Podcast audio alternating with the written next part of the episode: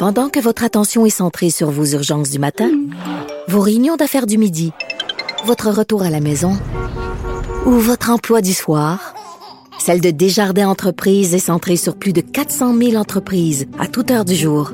Grâce à notre connaissance des secteurs d'activité et à notre accompagnement spécialisé, nous aidons les entrepreneurs à relever chaque défi pour qu'ils puissent rester centrés sur ce qui compte, le développement de leur entreprise. Il connaît tous les dessous de la politique. Chef du bureau d'enquête de l'Assemblée nationale. Antoine Robitaille. Là-haut sur la colline. Là-haut sur la colline. Cube Radio. Bon jeudi à tous. Aujourd'hui à l'émission, Richard Campeau, un des deux députés caquistes de l'île de Montréal, souhaite changer le nom de sa circonscription, Bourget, pour honorer Camille Lorrain, l'important ministre de René Lévesque, donc du Parti québécois, qui fut député de Bourget dans les années 70 et 90. Monsieur Campeau nous explique son admiration pour son prédécesseur Lorrain, mais je lui demande s'il est souverainiste et si son idée fait partie d'un grand plan de la CAQ pour bouffer le Parti québécois.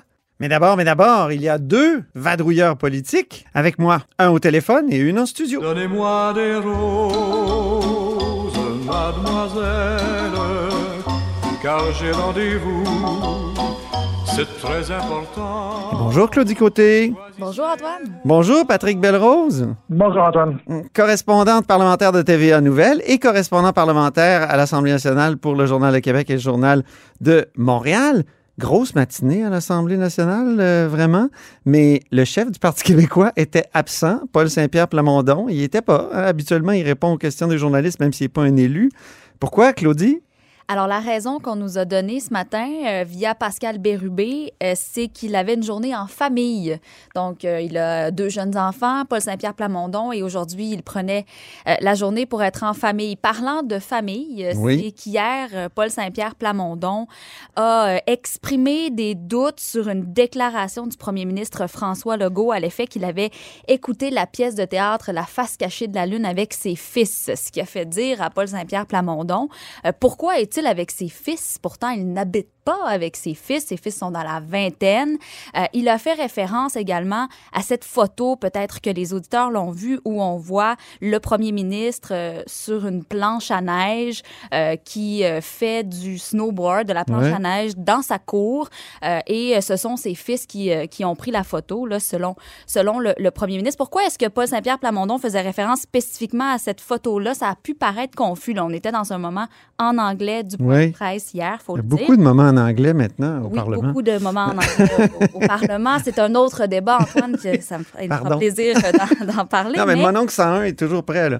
Absolument, Et jamais loin, oui. Faut, faut jamais, faut jamais l'oublier, le cacher trop loin. Euh, toujours est-il, Paul Saint-Pierre Plamondon a mis des doutes. Il a dit est-ce que euh, le premier ministre respecte les règles sanitaires? Parce qu'on n'a pas le droit de recevoir de la visite. C'est ça. Euh, L'affaire là-dedans, c'est que Oui. euh, le premier ministre habite avec ses fils. Oh, oh.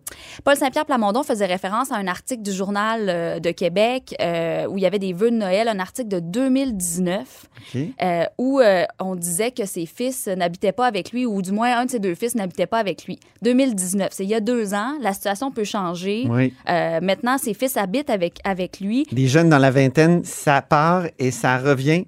Crois-moi. Et genre, J'en si sais ça- quelque chose. Oui, ça m'est déjà arrivé moi aussi. On ne sait pas qu'est-ce qui peut se passer dans, dans notre vie euh, Oui. personnelle et professionnelle. Euh, et il s'est excusé par la suite, Paul Ben oui. Plamondon, mais du bout des lèvres. Alors, la question aujourd'hui euh, qu'on a posée à, à Pascal Bérubé, c'est est-ce que votre chef a tourné les coins ronds? Ah oui. Est-ce qu'il est allé trop rapidement? Qui a fait une fausse nouvelle. Voilà. On, on- ce qu'on nous a dit, c'est écoutez, la question se pose. Nous, on Mhm. avait fait nos recherches, cette nouvelle expression à la mode, Oups. euh, pour dire euh, qu'on avait vérifié en 2019, c'était une source crédible. Mais le premier ministre habite bel et bien avec ses fils et ça n'a pas du tout passé pour M. Legault. Patrick Belrose, toi, est-ce que tu habites chez tes parents? non, non, pas, de- pas depuis un bout, mais en effet, j'ai eu des amis qui, euh, qui ont quitté la maison, qui sont retournés par la suite. On sait ce que c'est avec Ben les oui. études à l'université. Donc, Euh, Paul Saint-Pierre Plamondon est mal pris, là. C'est pour ça qu'il n'est pas là aujourd'hui. Ben, c'est ce qu'on ce qu'on a l'impression, c'est ce qu'on comprend. Monsieur Saint-Plamondon avait dit qu'il serait là à tous les jours pour les points de presse. C'est la première fois qu'il s'absente. Et après ce commentaire-là, eh ben, on aura l'occasion de lui poser la question. Par contre, aujourd'hui, j'étais avec euh, François Legault, euh, le premier ministre, dans un point de presse avant la période des questions, comme il fait régulièrement. Oui. Et je peux te dire qu'on sentait que ça l'avait piqué au vif, que ça l'avait atteint personnellement. On sait comment les questions familiales sont toujours euh, délicates avec avec tout le monde, mais avec les politiciens, entre autres. Ah oui. Et ce que ce que M. Legault a dit, écoutez, il y a des mots quand même assez assez durs, assez directs en disant parce que M. Saint-Pierre Plamondon dit ce sont des mensonges, premièrement. Donc, il a vraiment accusé de mentir, carrément. Et il a dit, moi, ce qui me choque là-dedans, c'est que la politique, c'est déjà assez dur. Pourquoi est-ce qu'on euh, s'attaque aux enfants? Est-ce qu'on ne devrait pas laisser les enfants en dehors de ça? Et euh, il a dit qu'il avait parlé à, son épouse, à ses enfants, et qu'ils étaient, euh, qu'ils étaient choqués de voir que on les entraînait comme ça dans, dans l'arène politique. Donc, M. Mm-hmm. Legault a mis l'opprobre sur le sur l'épaule de M. Saint-Pierre Plamondon, qui euh, qui devra peut-être encore s'expliquer euh, quand on le reverra euh, au Parlement. On va d'ailleurs écouter l'intervention de François Legault. Je veux juste dire un mot ce matin sur les propos de Paul Saint-Pierre Plamondon, le chef du PQ hier.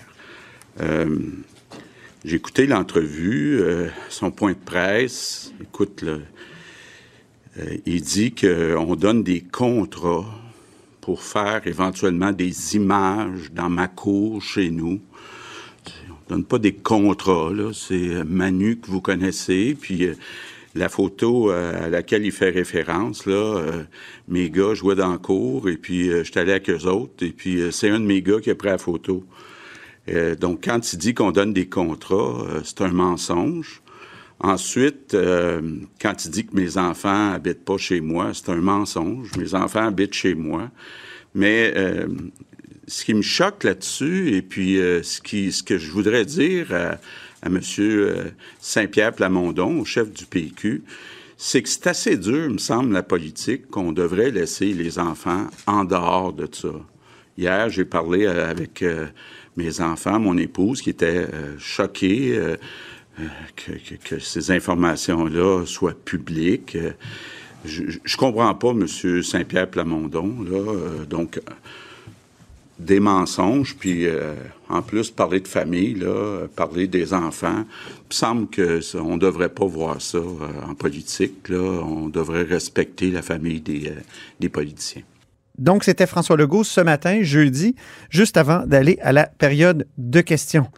Maintenant, Patrick, tu me rappelais un autre épisode où la famille a été mêlée à la politique. C'est lorsque Elsie Lefebvre avait parlé du bénévolat de l'épouse de Jean Charest, euh, Michel Dionne.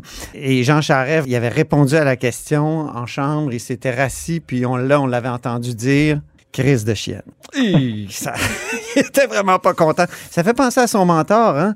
Mulroney, qui avait quasiment menacé de mort des journalistes qui avaient parlé de Caroline Mulroney dans une publication qui se voulait satirique. Oui, tout à fait. Une publication. Qui, qui dépassait aussi l'entendement concernant M. Mulroney. je pense qu'on parlait de d'incitation au viol, si je me souviens bien, par rapport ah, C'était épouvantable, ah, effectivement. C'était horrible. Le son, on ne touche pas à la famille. Au Québec particulièrement. Il y a d'autres juridictions où, ça se fait. Là. On peut potiner sur la famille, euh, insulter, on le voit aux États-Unis, mais au Québec, ça mm. passe pas. C'est bon. Mais ce qui est surtout étonnant, ce qui est surtout étonnant, c'est que le Parti québécois a sorti cette information-là, qui finalement est fausse, euh, comme ça, dans un point de presse, sans sans avoir d'informations vraiment validées, sans, sans vouloir en faire une sortie euh, précisément. Euh, on a l'impression que c'est une erreur un peu de débutant de M. Pamondon qui a été élu euh, l'automne dernier. Effectivement. maintenant, Patrick, on continue avec toi. Est-ce qu'il va y avoir des barrages routiers pendant la semaine de relâche? Pour ben, limiter les, les, les, les variants qui ont l'air de vouloir se promener chez nous? Exactement. On sait que c'est la grande crainte euh, du gouvernement, ces variants qui sont euh, très contagieux et qui pourraient faire repartir euh, de plus belle la pandémie. donc oui, les barrages sont envisagés à l'intérieur du Québec, on le savait déjà. Il y a aussi des barrages envisagés pour éviter des visiteurs de l'Ontario. Éviter que des gens viennent, par exemple, dans les chalets, viennent faire du ski. Euh, mais ce qui est encore plus intéressant et ce qui va décevoir certainement les gens de, la région de Québec, je veux dire Appalaches, c'est que les zones rouges qui auraient pu, qui pourraient basculer en zone orange bientôt parce que la situation s'améliore euh, grandement, euh, pourraient demeurer dans le rouge jusqu'à la fin de la semaine de relâche. C'est M. Legault qui l'a dit tantôt dans le même point de presse. Il dit, écoutez, on, regarde tout ça, on regarde la possibilité de d'étendre le couvre-feu euh, dans toutes les zones rouges jusqu'à la fin de, la semaine de relâche et de garder ces zones-là euh, au palier rouge pour justement éviter que les gens euh, ben, aillent dans des restaurants ou se promènent et propagent le virus et surtout, comme on disait, le variant qui est encore plus contagieux. Je trouve que c'est une bonne idée parce que quand même, on a annoncé là, une, une, sorte de petit déconfinement juste au moment où on commençait à parler des, variants. Puis les variants, comme le dit le premier ministre aujourd'hui, hein, ça fait peur, hein, Claudie? C'est inquiétant, euh, Vraiment, hein? les, variants euh, parce qu'il y a ceux qu'on détecte et surtout ceux qu'on ne détecte pas. Et c'est là la principale préoccupation. En point de presse, les oppositions ce matin là, euh, se questionnaient fortement sur la capacité du Québec à détecter les variants. Là, il, y a le, il y a le séquençage et le criblage. Je ne veux pas tomber dans des termes qui sont trop techniques, mais on doit tester d'abord les, les, tests positifs. Là, lorsque vous êtes mhm. testé à la COVID et que vous êtes positif, il y a un pourcentage qui est testé pour savoir voir euh, s'il euh, y a euh, du variant. Et ça, ça prend beaucoup de temps. C'est ce qu'on a appris. Les partis d'opposition ce matin nous disaient, écoutez, les, le cas, les cas en Abitibi, il y en a deux en ce moment qui ont été détectés en Abitibi. On le sait depuis hier, mais ce sont des cas qui remontent il y a un mois déjà. Oh. Donc, pour ces deux. On a toujours l'air en retard d'une bataille, hein? Puis c'est ça que le Parti québécois disait ce matin. Je pense que Joël Arsenault disait, le disait de façon assez éloquente. Là.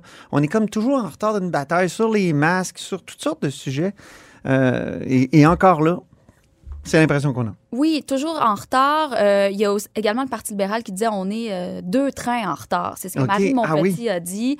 Euh, Manon Massé a dit écoutez, c'était la même chose avec les voyages. Legault préférait attendre après Trudeau. Euh, et finalement regarder la situation dans laquelle on se retrouve aujourd'hui. Donc, il y a les cas en Abitibi, il y a ces cas présumés également à Montréal. Euh, ça, c'est ceux qu'on pense connaître. Alors, il y en a combien d'autres qu'on ne détecte pas en ce moment? Et les variants inquiètent. Et il faut, il faut parler des variants lorsqu'on parle de la semaine de relâche et de la possibilité aussi de prolonger les mesures en zone rouge. Euh, parce que l'idée, c'est est-ce que en ce moment, il y a des variants beaucoup plus contagieux qui circulent et les gens vont se déplacer, se rencontrer. Si on ouvre euh, à certaines mesures, là, si on assouplit certaines mesures, est-ce qu'on va pas euh, provoquer une flambée euh, de, de, de, ces nouveaux variants de COVID-19, se retrouver dans une situation comme on a vécu après la période des fêtes, beaucoup de pression sur le, le système hospitalier. Mm-hmm. Donc, le gouvernement jongle avec ça en ce moment, à savoir qu'est-ce qu'on fait. Et c'est probablement pour ça qu'on va nous annoncer que les mesures vont être prolongées jusqu'à après la semaine de relâche, ah oui. peut-être. Euh, et euh, pourquoi le, le, premier ministre est allé de cette déclaration? C'est qu'on demandait s'il allait avoir des barrages routiers au Québec. Mhm. Il dit non, moi, je préfère garder les bulles familiales, le couvre-feu et les mesures en zone rouge. C'est plus efficace. Donc, il a un peu avoué qu'il allait prolonger euh, les, les, les, mesures en, zone rouge. Pendant ce temps-là, ben, il y a de la pression qui se fait pour détecter de plus en plus les variants. C'est une course contre la montre. Oui. Euh, vraiment, en Ontario, c'est un problème. Et euh, parler à n'importe qui dans le réseau de la santé en ce moment, ils vont vous dire on se prépare, on se prépare pour l'arrivée de ces variants-là. S'il y a une troisième vague, ben, ce sera à cause. Mais oui, c'est-tu décourageant? On parle d'une troisième vague. Patrick, euh, donc un mot là-dessus sur les barrages, sur les variants? Tu étais là ce matin à, la conférence de presse de François Legault. Oui, comme Claudie disait sur les variants, c'est pas une question de savoir est-ce qu'on va être frappé par une flambée euh, causée par le variant. Et tout savoir quand. Tantôt, M. Legault a dit, euh, c'est sûr et certain que dans d'ici quelques semaines, on va être frappé par ce, variant-là. Donc, euh, ben, écoutez, l'espoir qu'on a, c'est toujours de vacciner. Il faut encore faut-il que les vaccins arrivent. Ouais. Ici, au Québec. Autre nouvelle maintenant, je dirais une nouvelle à laquelle on s'habitue, c'est-à-dire encore des mises à pied chez Bombardier. Mais là, c'est spécial, puis le premier ministre l'a vraiment commenté ce matin, Patrick. Oui, euh, malheureusement, ben, il fallait s'y attendre quand même. Euh, il y a la situation de Bombardier là, qui est en redressement avec l'arrivée de M. Martel. Mais évidemment, la pandémie fait en sorte que les carnets de commandes euh, se réduisent, autant du dans le secteur de l'aviation commercial que pour les jets d'affaires. Aujourd'hui, c'est Learjet. On met fin au programme Learjet. Et euh, je crois que c'est... 1600 emplois, hein, c'est ça? Oui, oui, exactement. Mais ce qui est intéressant, c'est que M. Legault a quand même ouvert la porte, encore une fois, à euh, venir en aide à Bombardier, à injecter de l'argent. Euh, évidemment, on se souvient, dans l'opposition, M. Legault avait beaucoup tapé sur la façon... Il était très critique, hein? sur la façon dont Grand Couillard était venu en aide au programme de la C-Series. On sait, 1,3 milliard qui était accordé. Finalement, euh, la C-Series a été vendue pour un dollar euh, à Airbus. Donc, cette fois-ci, euh, M. Legault dit, écoutez, s'il faut, on viendra en aide à Bombardier, division aéronautique, évidemment. mais ce sera avec des garanties financières et des planchers d'emploi. Il a déjà parlé avec Pierre Baudouin, le président du conseil d'administration à ce sujet-là. Il a dit, écoutez, si on vient il y aura des garanties. Par contre, dans ce que M. Euh, Legault a dit aujourd'hui, il n'y a pas nécessairement de, demande d'aide qui a été faite à court terme. C'est plutôt euh, dans une promesse d'être là euh, au besoin. Et M. Legault a aussi euh, souligné que la vente de la division ferroviaire de Bombardier à Alstom va apporter d'ici peu quand même des entrées d'argent importantes. Donc, on peut espérer que ça aide la division aéronautique à se remettre sur pied et à poursuivre ses activités. Très bien. Ben, merci beaucoup, Claudie Côté. Merci, toujours un plaisir. Correspondante parlementaire de TVA Nouvelle ici à l'Assemblée nationale. Et merci beaucoup, Patrick Belrose. Merci, à la prochaine. Correspondant aussi, parlementaire euh, ici à l'Assemblée nationale, mais pour le Journal de Québec et le Journal de Montréal.